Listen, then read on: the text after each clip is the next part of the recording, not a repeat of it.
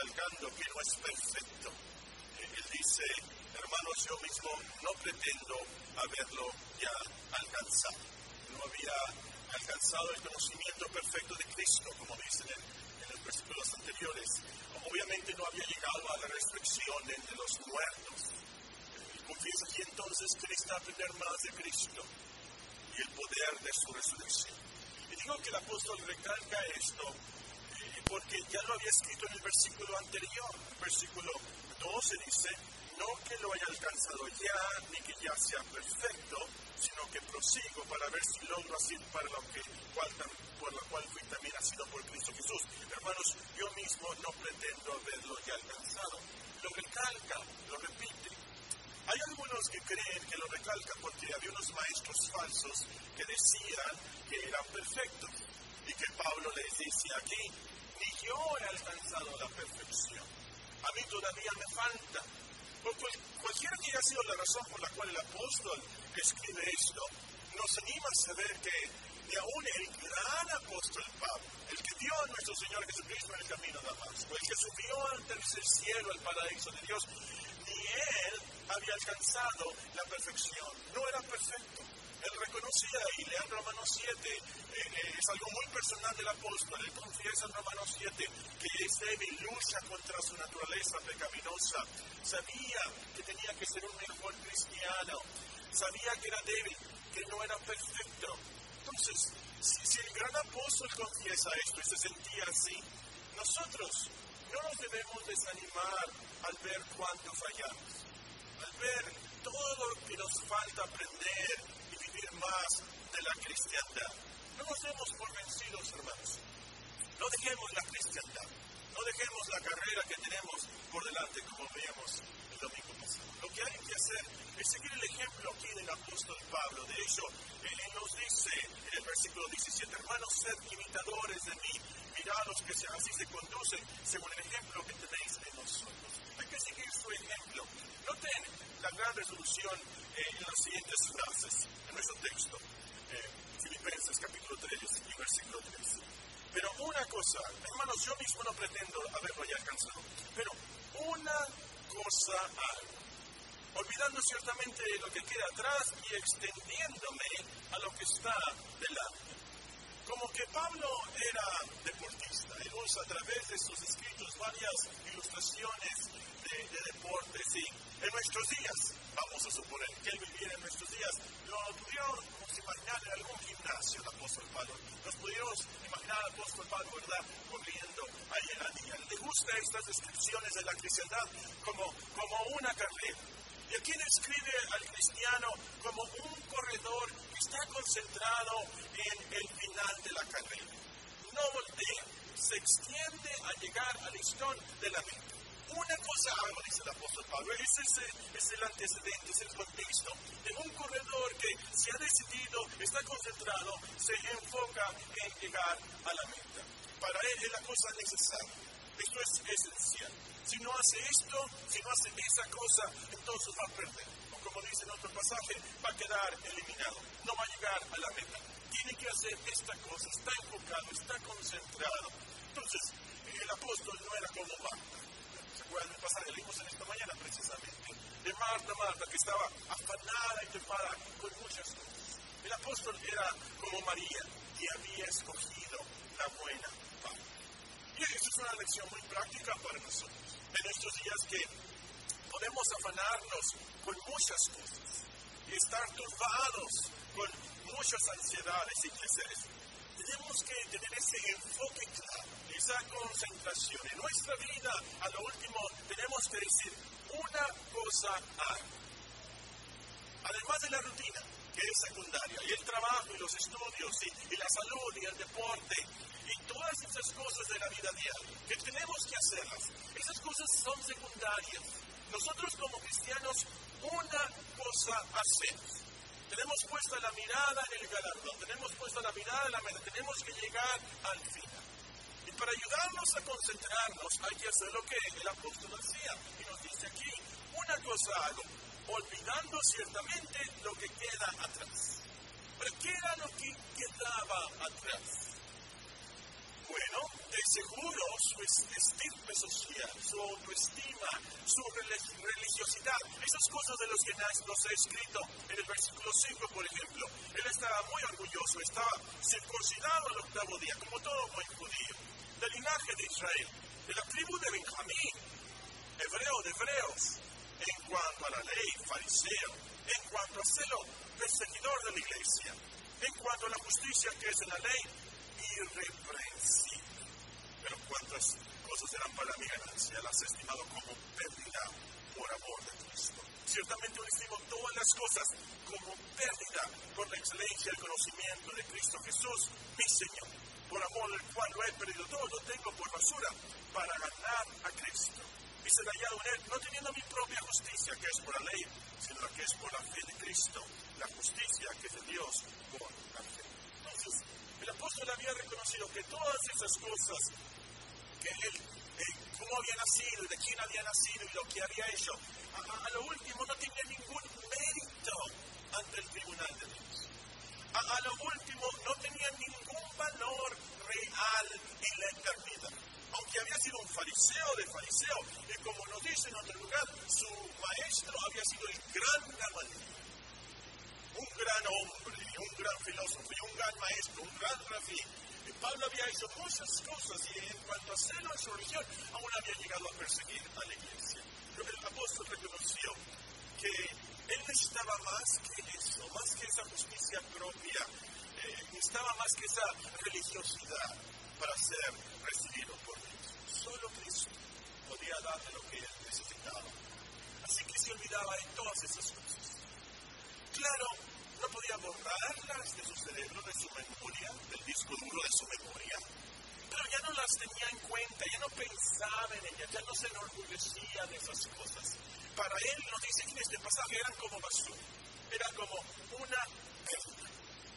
Especialmente eh, al ser este primer domingo del año podemos aplicar esta enseñanza en otros aspectos, en otros sentidos. Por ejemplo, olvidemos los pecados que cometimos el año pasado. Olvidemos todas esas cosas malas que hicimos el año pasado. Cualesquiera que hayan sido. Habiéndote arrepentido, habiendo confesado esos pecados, habiéndole pedido al Señor que te perdonara, ya están perdonados. Olvídalos, ya no están escritos contra ti. Dios no los toma en cuenta contra ti. Tú no los tomes en cuenta contra ti mismo. Han sido borrados totalmente por los méritos de la sangre de nuestro Señor Jesucristo. Olvídalos. Esos pecados, esas cosas malas que hiciste, no impidan tu carrera que tienes por delante. Haz esa cosa. Una cosa hago. Olvidando ciertamente lo que quedó. A mejor usted me dice, pero Paco, es que fueron pecados muy graves más graves que perseguir la iglesia de Cristo, más grave de lo que había hecho Saulo de Tarso. ¿Qué tan graves fueron que la preciosa sangre de Cristo no los puede perdonar? ¿No sabes 1 Juan 1.9? Si confesamos nuestros pecados, Él es fiel y justo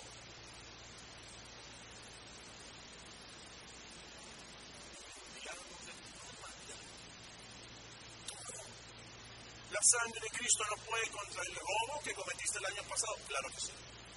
Claro que sí. ¿La sangre de Cristo no puede contra el adulterio que cometiste el año pasado? Claro que sí. ¿La sangre de Cristo no puede contra el, vicio, el cristal, la marihuana, la cocaína que usaste el año pasado? Claro que sí. ¿La sangre de Cristo no puede contra el asesinato? Claro que sí. La sangre de Cristo no puede contra la homosexualidad, los vicios contra la naturaleza. Claro que sí. La sangre de Cristo tiene un poder, poder sin igual poder, como dice el himno, para limpiarnos de toda maldad. Es el diablo que te recuerda esas cosas malas, no es el Señor, es el diablo. Olvídalos, no los tomes en cuenta, no voltees atrás, como la esposa de Lot. ¿Se acuerda de la esposa de Lot, verdad? Que volteó atrás. No voltees atrás. También, debemos olvidar los problemas, los accidentes, los traumas que pasamos el año pasado. A lo mejor nos tienen paralizados esas tristezas, esas traiciones del año pasado. Sé que no es fácil olvidar eso, sé por supuesto, nos afecta mucho. Pero creyendo en la buena providencia de Dios que es perfecta, creyendo en Romanos 8, 28, debemos olvidar esas cosas del año pasado, dejarlas en las manos de Dios dejarlas en la providencia de Dios y pensar, sufrimos eso para su gloria, voy a seguir adelante en la carrera que Dios ha puesto por delante. No dejemos que el diablo use esos traumas, esos problemas para hacernos no, Una cosa hago, cuidando ciertamente lo que queda atrás del año pasado. Pero también tenemos que pensar, hermanos, que debemos olvidar, por así decirlo, olvidar los logros cristianos del año pasado. Olvidemos lo que queda atrás de esas buenas cosas, de esos éxitos cristianos que logramos el año pasado. Porque pasa que muchas veces el diablo es muy astuto aquí. Y él se aprovecha en que, por ejemplo, lograste tú leer toda la Biblia el año pasado o lograste testificar y la persona se convirtió a Cristo. O pediste al Señor una oración, una gran petición y el Señor te contestó esa petición. O lograste entender ciertas doctrinas, leíste un gran libro, una biología sistemática. Eh, es más, venciste un gran pecado que te asedió el año pasado. Y contento con eso. Y qué bueno que estás aquí. Muy alegre con eso. Lo que puede pasar es que no lo digas, pero actúes, ya llegué, ya soy perfecto, ya he alcanzado madurez, ya con esto de, seguro que Dios me va a aceptar y estoy seguro que yo soy cristiano. El diablo es muy, pero muy astuto y nos puede paralizar con cosas buenas puede detenerte en la carrera haciéndote pensar, ya llegaste, no tienes que hacer más, ya no necesitas esforzarte más, mira lo que lograste. Cuidado, hermanos. Nos tenemos que enfocar en la carrera, esforzarnos, o como dice el apóstol aquí, extendernos a lo que está delante. Eso es lo que nos dice, ¿verdad? Véanlo. El apóstol escribe, hermanos, yo mismo no pretendo haberlo alcanzado, pero una cosa hago, olvidando ciertamente lo que queda atrás y extendiéndome a lo que está delante. Extendiéndome, es una palabra muy gráfica, muy descriptiva. Hasta nos podemos imaginar una carrera, no sé, de Ana Guevara o de Usain Bolt, ¿verdad? Esos grandes corredores corriendo el último esforzándose para, tienen el listón y, lo ven y se van aventando. De eso se trata esta palabra, de extendiéndonos, ya lo, ya lo último, tenemos que esforzarnos más con todo nuestro ser. Ahora, mencionamos algo de esto el domingo pasado, pero creo que vale la pena volverlo a mencionar. Hermanos, hay que extendernos. No estar satisfechos, no estar contentos con el de nuestra cristiandad. No, no, no, no, no. Hay que correr de tal manera que lleguemos. No nos estanquemos. Yo me acuerdo, no sé si les pasó a ustedes, alguien estuvo en la prueba en mis tiempos, ¿verdad? La prueba. Eh, sí, también.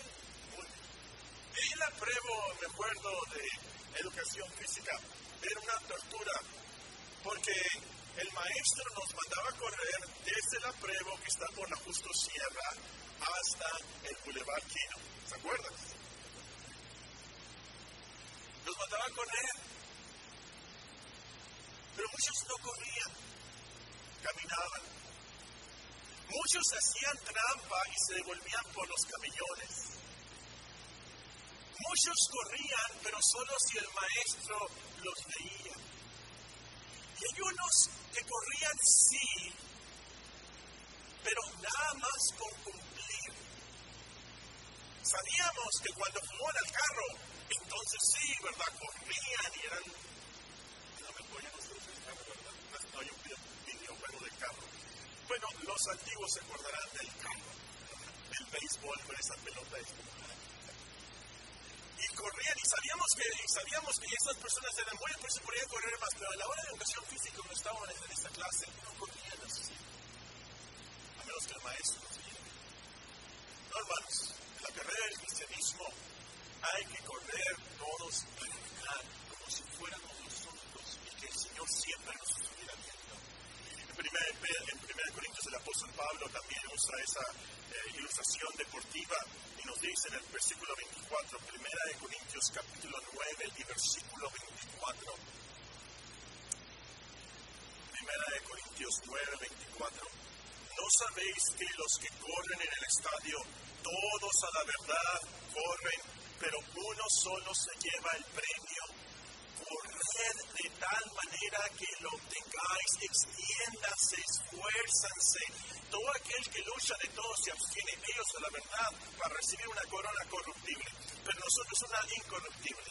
Así que yo de esta manera corro, no como, no como a la aventura, de esta manera peleo, no como quien golpea el aire, sino que golpeo mi cuerpo y lo pongo en servidumbre, no sea que habiendo sido heraldo para otros, yo mismo venga a ser eliminado. Eso se trata, hermanos, de extendernos, de esforzarnos en la cristiandad, de tal manera que lleguemos a la meta. ¿O la práctica de que estamos hablando aquí? Bueno, esto significa que nos vamos a disciplinar, nos vamos a, a, a por ser mejores adoradores. Ciertamente, en nuestra meditación, como hablamos algo esta mañana, la meditación de la palabra de Dios, ciertamente en nuestro tiempo de oración, nuestra participación en la Santa Cena, por supuesto, en esas cosas. Pero, pero también esto incluye mucho más en la cristiandad. Aquí extendernos en, las virtudes cristianas, la paciencia, humildad, bondad, generosidad, templanza, mansedumbre. Hay que extendernos más en eso. Hay, hay que ser excelentes hijos. Si somos buenos hijos, hay que ser mejores hijos, hay que ser excelentes hijos, esforzarnos, extendernos en ser buenos hijos, excelentes hijos cristianos, excelentes padres y madres cristianas, excelentes esposos y esposas cristianas, ser excelentes comerciantes, esforzarnos a ser empleados cristianos de verdad, estudiantes cristianos de verdad, jubilados, excelentes cristianos de verdad. Extendernos en todo lo que somos para Cristo. ¿Y cuál es la meta? Bueno, vean, y esto es muy motivante, nos dice el versículo 14, volviendo a nuestro texto en Filipenses 3:14. Prosigo a la meta, extendiéndome lo que está delante, prosigo a la meta, al premio del supremo llamamiento de Dios en Cristo Jesús. La meta nos dice es el premio del supremo llamamiento de Dios. O más literalmente, el llamamiento de arriba. Supremo llamamiento de Dios es ese llamado eficaz a salvarnos, a ser cristianos, por supuesto, pero a lo último es el llamamiento a glorificarnos en Cristo. En Romanos 8 leemos, sabemos que a los que aman a Dios, versículo 28, ¿verdad? A los que aman a Dios todas las cosas les ayudan a bien. Esto es a los que conforme a su propósito son llamados. Porque a los que antes conoció, también los predestinó para que fuesen ellos conformes a la imagen de su Hijo, para que Él sea el primogénito entre muchos hermanos. A los que predestinó, a estos también llamó. A los que llamó, a estos también justificó. Y a los que justificó, a estos también glorificó. Entonces, la meta final, el premio final, es la glorificación final, esa transformación final aún de nuestros cuerpos, que serán resucitados. Aquí en el capítulo 3 de Filipenses nos explica en el versículo 20 la apóstol, mas nuestra ciudadanía está en los cielos, de donde también esperamos al Salvador, al Señor Jesucristo, el cual transformará el cuerpo de la humillación nuestra para que sea semejante al cuerpo de la gloria suya, por el poder con el cual puede transformar, también sujetar a sí mismo todas las cosas. Esto es entonces ese llamamiento de Dios, esa meta final, ese premio final de la glorificación aún de nuestros cuerpos. Entonces, no más tristezas, no más tribulaciones, no más dolores, todo armonía, toda paz, en la vida eterna en otras palabras. Ahora, lo que quiero enfatizar de esto, y con eso terminamos, es la última frase de este texto. Dice, en Cristo Jesús. Prosigo la meta al premio del supremo llamamiento de Dios en Cristo Jesús. Si somos llamados, es en Cristo Jesús. Si proseguimos a la meta, es en Cristo Jesús. Todo lo último lo logramos en Cristo Jesús, desde el principio hasta el final. Por ejemplo, y no podríamos aquí profundizarnos y extendernos en esto, tan solamente un versículo, 2 Timoteo capítulo 1 y versículo 9. 2 Timoteo capítulo 1 y versículo 9. ¿Quién nos salvó y llamó con llamamiento santo, no conforme a nuestras obras, sino según el propósito suyo y la gracia que nos fue dada en Cristo Jesús antes de los tiempos de los siglos. Nos llamó y proseguimos y llegaremos a la meta en Cristo Jesús. Es por pura misericordia, por pura gracia. Es un premio, sí, es una recompensa, sí. Pero para cristianos, ¿por qué? Porque estamos en Cristo Jesús. Entonces, sumando, resumiendo, nosotros tenemos esa visión de la vida, esa resolución. Voy a hacer esto por Cristo. Nosotros olvidamos el pasado y todos esos pecados, esos tramos y todos esos logros aún por Cristo Jesús. Nos extendemos en Cristo Jesús. Seguimos a la meta en Cristo Jesús. Cada paso que damos en esta carrera lo podemos porque Cristo nos fortalece. Cada paso. Él es quien comenzó en nosotros la buena obra y la va a perfeccionar y terminar al final. Es en Cristo. La carrera se nos haría muy difícil, por supuesto, si dijeras, tengo que correr este maratón 20 kilómetros. Bueno, menos que fuéramos a llamar, ¿verdad? Que le encanta torturarse y sufrir en maratones. Pero la mayoría de nosotros pensamos esto es muy difícil, yo nunca voy a llegar. Pero en Cada paso Él nos da la energía para conseguir. No te fijes en ti mismo, en tu debilidad, en tus pecados pasados. Fíjate en la meta, en tus ojos